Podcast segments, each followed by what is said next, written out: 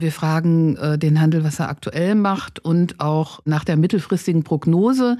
Und in diesem Jahr hat äh, die Printwerbung den größten Anteil des Werbekuchens mit 41 Prozent des gesamten Werbebudgets. Die Zukunft, da sind sich die CMOs einig, wird durch KI geprägt sein. KI wird künftig als Booster die Geschwindigkeit in der Personalisierung und Automatisierung nochmal weiter verstärken. Bisher war es so, dass die digitalen Medien ähm, wirklich die Printmedien unterstützt haben. Aber in der Prognose 2026, da sind sich eigentlich die Marketingverantwortlichen sicher, wird sich das Verhältnis umkehren und Print wird kein Leitmedium mehr sein, sondern ein Ergänzungsmedium haben und da auch wirklich seine Berechtigung haben. Ihr habt die Marketingverantwortlichen aber auch gefragt, wie sich das Marketing zukünftig entwickeln wird. Über welche Trends sollten wir hier sprechen? Herzlich willkommen zu den EHI Retail Insights, der Podcast des Kölner Handelsforschungsinstitut EHI. Ich bin Ute Holtmann und ich moderiere zusammen mit Kira Wiesner und Michael Gerling unsere Podcasts. Mein Part sind die Folgen mit unseren Kolleginnen und Kollegen aus den Forschungsbereichen zu ihren aktuellen Studienergebnissen. Heute freue ich mich auf eine Folge zum Thema Marketing. Da gibt es seit einiger Zeit mehr oder weniger hitzige Diskussionen zu dem Thema gedruckte Prospekte oder doch lieber digitale Angebotskommunikation. Also sowas wie hat die Schweinebauchanzeige ausgedient und können digitale Medien den Printprospekt tatsächlich kompensieren. Der gedruckte Prospekt hat trotz seiner Streuverluste immer noch eine hohe Reichweite, aber ist das aus Nachhaltigkeitsperspektive überhaupt noch zu rechtfertigen? Aber bevor ich unsere heutigen Gäste vorstelle, möchte ich mich bei unserem Supporter des Monats bedanken, T-Systems. T-Systems ist einer der führenden Anbieter für IT-Services und digitale Lösungen in Deutschland. Sie unterstützen Handelsunternehmen bei der digitalen Transformation und bieten maßgeschneiderte Lösungen für Filialprozesse, Logistik und Nachhaltigkeit. Ich bin sehr gespannt, wie unsere Experten und Expertinnen und vor allem die Marketingverantwortlichen des Handels dies und natürlich noch viele andere Fragen der Werbung oder wie man heute sagt, der Angebotskommunikation einschätzen. Deshalb freue ich mich auf unsere heutigen Gäste. Marlene Lohmann, Leiterin des Forschungsbereichs Marketing und Pascal Smulochowski, Projektmanager im Forschungsbereich Marketing.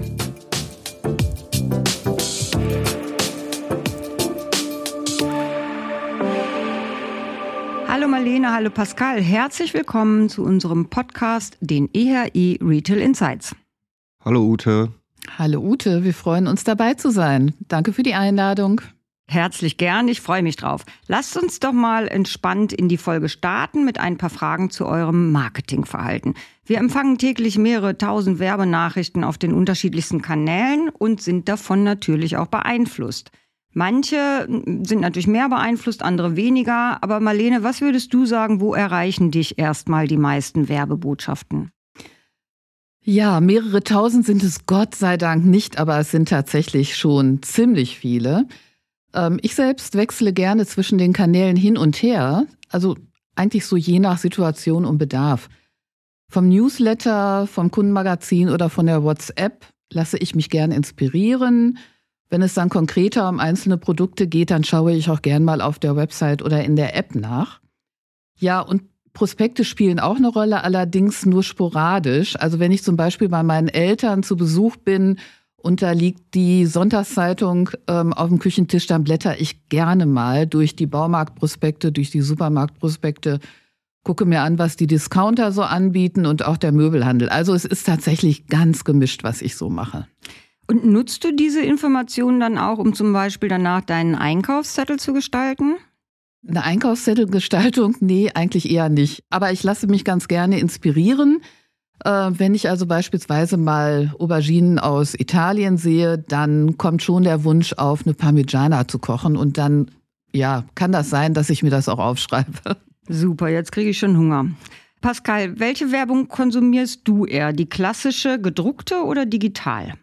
Ähm, ich muss die Frage mal aus dem beruflichen und ähm, persönlichen Kontext beantworten. Im beruflichen Kontext habe ich natürlich tagtäglich mit Prospekten oder Print zu tun, aber privat bin ich klassischer Printverweigerer. Das heißt, ich kriege postalisch keine Werbung und somit ist die Antwort ganz klar digital. Du gehörst zu einer jungen Zielgruppe, Pascal. Siehst du überhaupt noch klassisches Fernsehen oder hörst Radio? Oder sind das Kanäle, auf denen dich Werbung überhaupt erreichen kann? Nein, tatsächlich nicht. Also ich schaue kein lineares Fernsehen mehr, ähm, höre auch kein Radio, sondern mich, äh, mich erreicht man eher auf Streaming-Angeboten und ganz interessant auch heute Podcast-Werbung kriegt mich auf jeden Fall. Deswegen eher auf den digitalen Kanälen, eher in Social Media als ähm, auf linearem Fernsehen oder Radio. Vielen Dank schon mal, ihr beiden, für euren persönlichen Einblick in euer Werbekonsumverhalten. Jetzt würde ich aber gerne noch mal tiefer in unser heutiges Thema einsteigen. Marlene, hat die klassische Schweinebauchanzeige ausgedient? Tja, das ist in der Tat eine spannende Frage. Es ist zwar nicht mehr der Schweinebauch, von dem wir sprechen, aber dafür ist der Papierprospekt schon länger in der Diskussion angefeuert insbesondere durch die Ankündigung der Rewe, sich vom Papierprospekt zu verabschieden. Es gibt mittlerweile mehrere Händler, die in ihren Mediaplänen bewusst auf den Prospekt verzichten. Neben der Rewe ist das zum Beispiel Obi, Woolworths äh, und auch Kick. Andere Unternehmen können und wollen sich allerdings vom Prospekt nicht verabschieden. Sie wollen nicht darauf verzichten und das sehen wir ja auch in unseren Briefkästen. Die sind da durchaus noch voll. Es gibt noch viele Prospekte.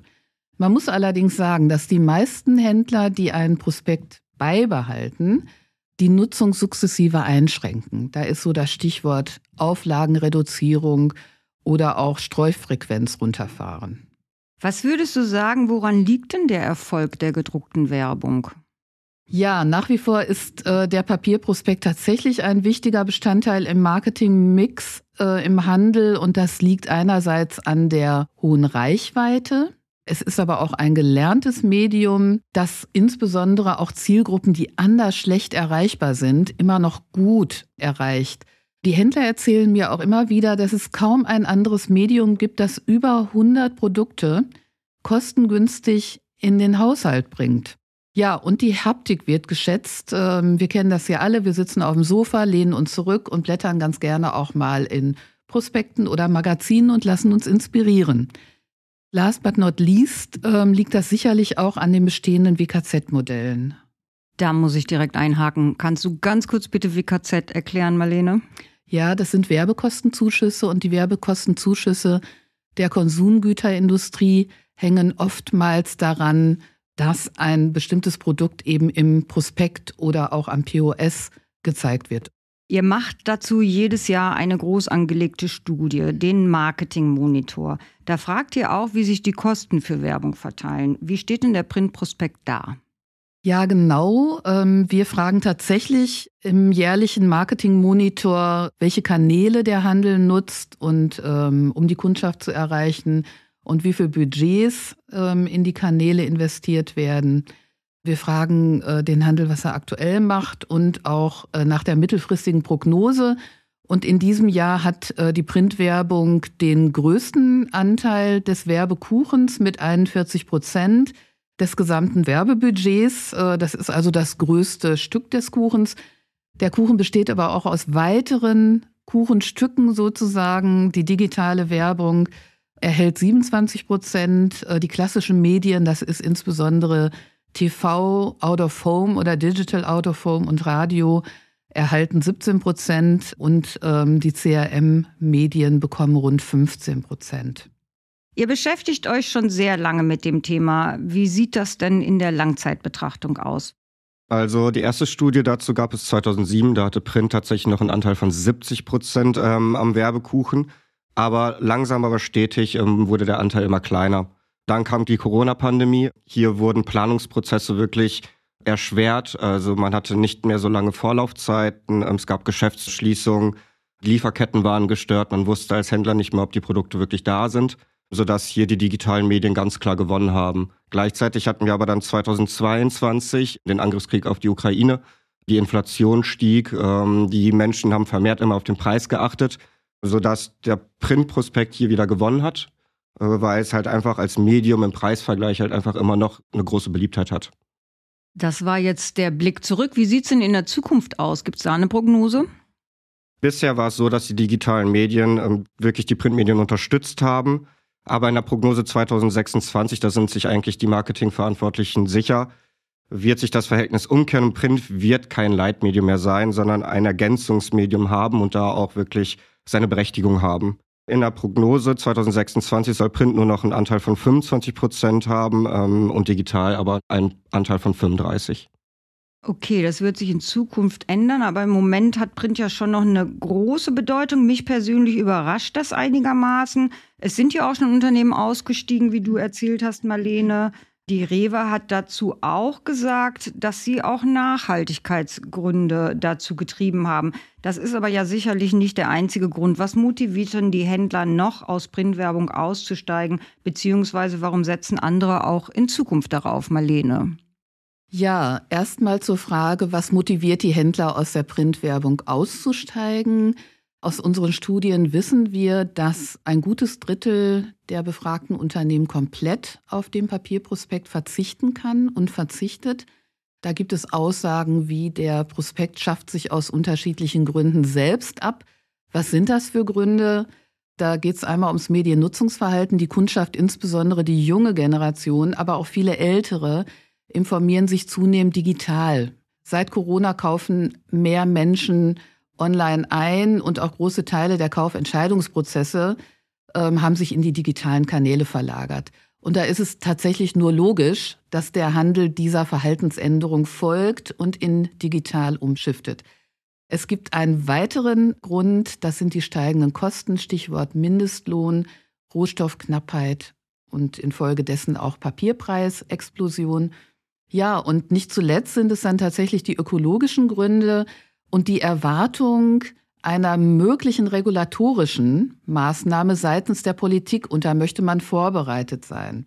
Ja, und äh, wenn tatsächlich ein Drittel darauf verzichten können, dann müssen wir jetzt mal auf die andere Seite schauen. In Zukunft werden zwei Drittel nämlich weiter mit dem Prospekt planen, wenn auch eingeschränkt, Stichwort Auflagenreduzierung. Aber auch da gibt es viele Gründe und die sind vielschichtig. Die Reichweite von Papierprospekten, äh, deren Sichtbarkeit, Papierprospekte erzeugen Frequenz am POS.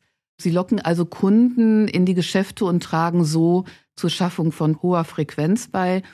Der Papierprospekt ist ein gutes Instrument gegen die sinkende Konsumlaune und wird deshalb gerade jetzt in dieser Zeit auch besonders gerne eingesetzt. Die Haptik äh, hatten wir angesprochen. Ja, und ähm, die Ansprache von der preissensiblen Kundschaft, da sagt man schon auch mal ganz gerne, dass Schnäppchenkäufer für 10 Cent auch gerne die Einkaufsstätte wechseln. Der Papierprospekt ist ein Hebel dafür und äh, bringt solche Impulskäufe dann auch zustande. Ja, und es gibt auch noch einen ähm, spannenden Aspekt. Äh, solange der Wettbewerb dran festhält, bleiben die Händler bei dem guten alten Leitmedium. Und einen überraschenden Aspekt gibt es. Einige Handelsunternehmen wollen zwar sich vom Papierprospekt lösen, sie können es aber gar nicht. Sie können nicht darauf verzichten, weil sie nicht darauf vorbereitet sind. Was bedeutet das?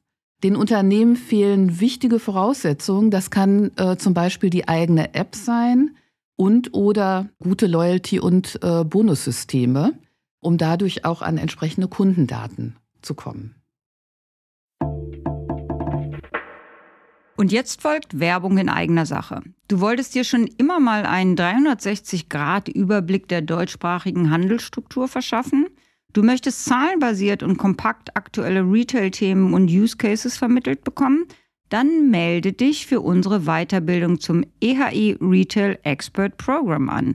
In unserem Programm geben unsere Forscherinnen und Forscher aus dem EHI ihr Wissen und ihre Erfahrung weiter. Freu dich auf einen kurzweiligen Mix aus Studienergebnissen, Use Cases, interaktiven Einheiten und vor allem Special Guests aus dem Handel. Impressionen von Alumnis, Schedule, Speaker und Anmeldung unter www.ehi-lab.org. Da haben wir jetzt wirklich einen schönen Einstieg in die Printmedien nochmal bekommen und die Motivation dahinter. Jetzt würde ich aber gerne mal über die härtesten Konkurrenten der gedruckten Werbung sprechen. Ähm, die digitalen Medien. Welche nutzt denn der Handel, um seine Kundschaft anzusprechen? Ein bisschen was haben wir schon gehört, aber du kannst uns das bestimmt nochmal erläutern.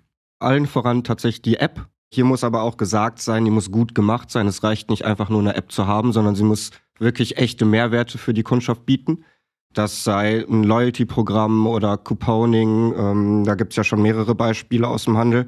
Ansonsten weitere Medien wären personalisierte Newsletter, digitale Prospektportale, aber auch Social-Media-Plattformen.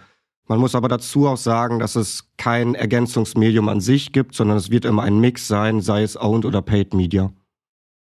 Ich gehe mal davon aus, dass ganz generell die digitalen Medien natürlich auch flexibler sind. Ne? Da braucht man zum Beispiel nicht so lange Vorlaufzeiten wie beim Druck. Man braucht auch kein Papier. Die Preise sind ja auch recht schwer vorhersehbar. Marlene hatte es vorhin angesprochen. Und angesichts der allgemeinen Rohstoffknappheit werden die auch sicher in nächster Zukunft nicht fallen. Aber was gibt es sonst noch für Vorteile von den digitalen Medien?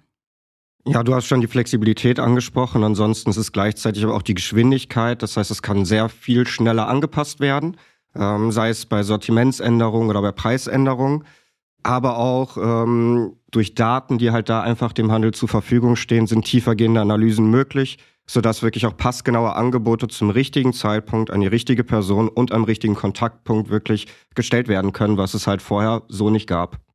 Ihr habt die Marketingverantwortlichen aber auch gefragt, wie sich das Marketing zukünftig entwickeln wird. Über welche Trends sollten wir hier sprechen?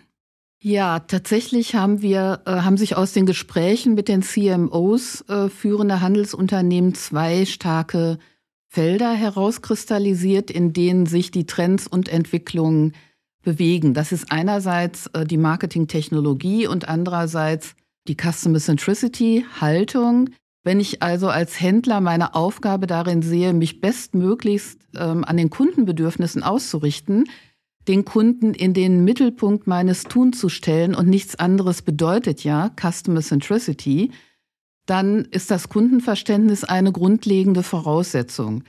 Das ist so wie in jeder Beziehung. Wenn ich meinen Partner glücklich machen will, dann muss ich ihn erstmal richtig kennenlernen und verstehen. Auf den Handel bezogen heißt das vielleicht, welche Erwartungen und Interessen haben meine Kundinnen? Wie kann ich sie bedarfsgerecht ansprechen? Welche Produkte und Dienstleistungen kommen ihnen entgegen und erfüllen ihre Bedürfnisse? Es geht also hier um eine hochgradig personalisierte und individualisierte Ansprache. Und genau da kommt die Technologie ins Spiel. Deshalb wird Martech künftig auch entscheidend sein, wie uns die CMOs mitgeteilt haben. Martech ist neben den Kundendaten die Grundlage und der entscheidende Hebel, um Marketingprozesse zu automatisieren und zu optimieren. Mit Martech können eben die Kunden und Kundinnen personalisiert und individualisiert angesprochen werden. Damit können aber auch Werbemittel dynamisch erstellt werden, Sämtliche Kanäle können programmatisch angesteuert und ausgespielt werden. Ja, das geht zwar heute auch schon alles, aber in Zukunft wird es nochmal an Geschwindigkeit und Fahrt aufnehmen, nämlich durch KI. Und das ist einer der großen und Haupttrends, über die wir in unseren Gesprächen gesprochen haben. Die Zukunft, da sind sich die CMOs einig, wird durch KI geprägt sein. KI wird künftig als Booster die Geschwindigkeit in der Personalisierung und Automatisierung nochmal weiter verstärken. Ich muss, muss einmal kurz nachfragen, Marlene, Martech bedeutet bitte was? Martech bedeutet äh, Marketingtechnologie. Ich habe es mir fast gedacht, aber ich dachte, wir erklären es nochmal kurz. Dann hast du KI angesprochen. Wie viele Unternehmen nutzen denn schon KI im Marketing und wo genau wird es eingesetzt? Personalisierung, Individualisierung hattest du schon erzählt. Gibt es noch mehr dazu? Ja, tatsächlich kann man schon sagen, dass KI, künstliche Intelligenz im Marketing angekommen sind. Mehr als 80 Prozent nutzen KI und die Entwicklung ähm, scheint in einem wirklich rasanten Tempo voranzuschreiten. KI wird zurzeit in einzelnen Piloten getestet, wird punktuell eingesetzt und äh, ist immer so mit der Frage verbunden, wie kann ich eigentlich mit KI auch Quick Wins ähm, erzielen? Und ja, in der Content-Erstellung wird es sehr stark eingesetzt. Die Erstellung von Texten mit ChatGPT zum Beispiel sorgt dafür, dass ich im SEO besser sichtbar werde als Unternehmen in der Content-Herstellung beziehungsweise äh, bei Texten für Social Media wird es im Moment schon sehr stark eingesetzt oder auch äh, in Produkttexten für die Website. Die Kreation nutzt KI ebenfalls für die Erstellung und Bereitstellung von Moods und Bildern. SEO-Optimierung hatten wir angesprochen. Aber es ist tatsächlich auch im Service und im Customer Care schon teilweise eingesetzt, äh, wenn man an den Einsatz von Chatbots zum Beispiel denkt. Jetzt kommt der Blick in die Glaskugel. Du hast gesagt, 80 Prozent setzen schon KI ein. Aber wie wird sich das im Marketing trotzdem weiterentwickeln? Das wird ja noch auf unterschiedlichen Levels eingesetzt. Ist, mhm. da, ist da noch Spielraum? KI wird tatsächlich äh, maximalen Einfluss auf die Arbeit äh, im Marketing haben und ähm, ist auch mit großen Veränderungen der Berufsbilder verbunden. Also künftig versprechen sich die Marketingprofis einen großen Nutzen in der Entlastung von täglichen Routinearbeiten. Wir hatten gerade schon über die Content-Erstellung wie die Texte für Websites gesprochen. Das entlastet natürlich sehr stark. Das wird Berufsbilder aber auch verändern. Sie werden äh, möglicherweise verschwinden, ganz verschwinden und andere werden dafür ähm, aber auch neu entstehen. Weil ich muss ja der KI auch sagen, was sie tun soll und was ich ähm, als Ergebnis erreichen möchte. Das heißt, solche Berufsbilder, äh, die sich mit dem Briefing beschäftigen, in dem Bereich könnte was ganz Neues entstehen. Kann ich mir auch gut vorstellen. Das ist ja, nennt sich, glaube ich, Prompten. Ne? Das ja. muss ja, muss ja, ja auch gelernt sein. Das muss man auch richtig machen, sonst kriegt man auch nicht die richtigen Antworten. Wir haben vorhin auch schon mal Daten erwähnt und äh, ihr sagtet, dass die Datenqualität noch nicht so gut war. Äh, ich gehe aber mal davon aus, es werden ja Daten bekanntlich schon sehr lange erhoben. Können die Unternehmen sie inzwischen dann auch vernünftig nutzen? Das hängt ja sehr mit der Datenqualität zusammen. Pascal, was würdest du dazu sagen? Datenqualität ist hier ein gutes Stichwort. Ich würde behaupten, dass das Sammeln von First-Party-Data jetzt kein großes Problem ist, sondern die Herausforderung steckt halt wirklich durch die verschiedensten Datentöpfe, die man mittlerweile hat, die wirklich zu harmonisieren und zu verknüpfen und daraufhin dann auch wirklich die richtigen Ergebnisse oder Analysen zu ziehen. Das wird eine große Herausforderung für den Handel sein, aber ähm, hier wird KI auf jeden Fall auch Hilfe leisten und einen echten Mehrwert, sei es durch Automatisierung, dem Handel bieten. Ich habe das Wort oder die Worte First-Party-Data gehört. Das klingt mal vorher so ein bisschen nach Spaß. Ich bin aber ziemlich sicher, das bedeutet was anderes. Kannst du uns das noch erklären, Pascal? Ähm, ja, sehr gerne. Also in Abgrenzung zu Third-Party-Data, wo es halt eher darum geht, ähm, Daten von den Dritten zu beziehen, sind First-Party-Data wirklich implizierte Nutzerdaten, die direkt von dem Unternehmen selbst erhoben werden. Äh, also sei es Interaktion mit der Website, die App-Nutzung, der Kaufverlauf, Interaktion auf Social Media und, und, und. Also alles das, was der Handel selbst wirklich ähm, an Daten erheben kann. Jetzt habe ich verstanden, wo die Daten herkommen, aber was genau macht das Marketing mit diesen Daten? Also man kann Daten einmal als Tool nutzen. Ähm, das heißt, das ist eine reine interne Verwendung für Analysezwecke und dienen meistens als Basis dann für Entscheidungen oder halt auch für Maßnahmen, die ergriffen werden. Aber das kann auch als Businessmodell verstanden werden. Ähm, hier Stichwort Retail Media als neue Monetarisierungsraum für den Handel. Marlene, würdest du uns erklären, wie werden denn eure Daten überhaupt erhoben? Ja, sehr gerne. Ähm, also wir haben in diesem Jahr einen kombinierten Ansatz gewählt. Äh, wir haben also eine Online-Erhebung um persönliche Interviews angereichert. Äh, in der Online-Erhebung ähm, haben wir Facts and Figures abgefragt und dazu fragen wir natürlich auch die Werbekostenanteile ab. Das ist der Prozentanteil bezogen auf die Umsätze. Ja, und ergänzt haben wir in diesem Jahr die Online-Erhebung oder die Ergebnisse dieser Erhebung um persönliche Interviews. Wir haben also mit 20 CMOs aus führenden Handelsunternehmen gesprochen, um einfach nochmal Hintergründe zu verstehen und äh, zu erfragen. Die Interviewdauer äh, hat circa 60 Minuten betragen.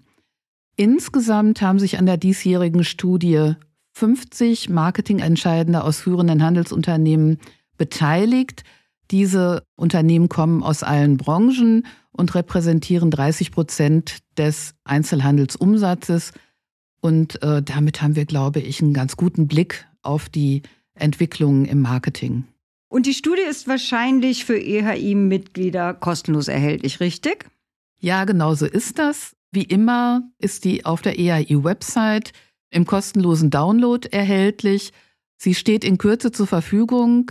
Ende November ist sie abrufbar. Prima, da haben wir ja zum Schluss nochmal ein schönes Goodie für unsere Mitglieder. Wir schreiben euch das natürlich alles in die Show Notes. Und dann möchte ich mich ganz herzlich bei meinen beiden Gästen bedanken für diese interessanten Insights aus der bunten Werbewelt. Sehr gerne. Sehr gerne. Vielen Dank, dass wir hier sein durften. Das war Folge 89 der EHI Retail Insights. Wenn ihr noch mehr zum Handel erfahren möchtet, hört gern mal in die anderen Monate rein. Ich spreche jeden Monat mit meinen Kolleginnen und Kollegen aus einem anderen Forschungsbereich. In den anderen Folgen spricht Michael mit Händlern und Kira mit Dienstleistern. Am besten ihr abonniert uns einfach, dann verpasst ihr keine Folge mehr von den EHI Retail Insights. Bis zum nächsten Mal.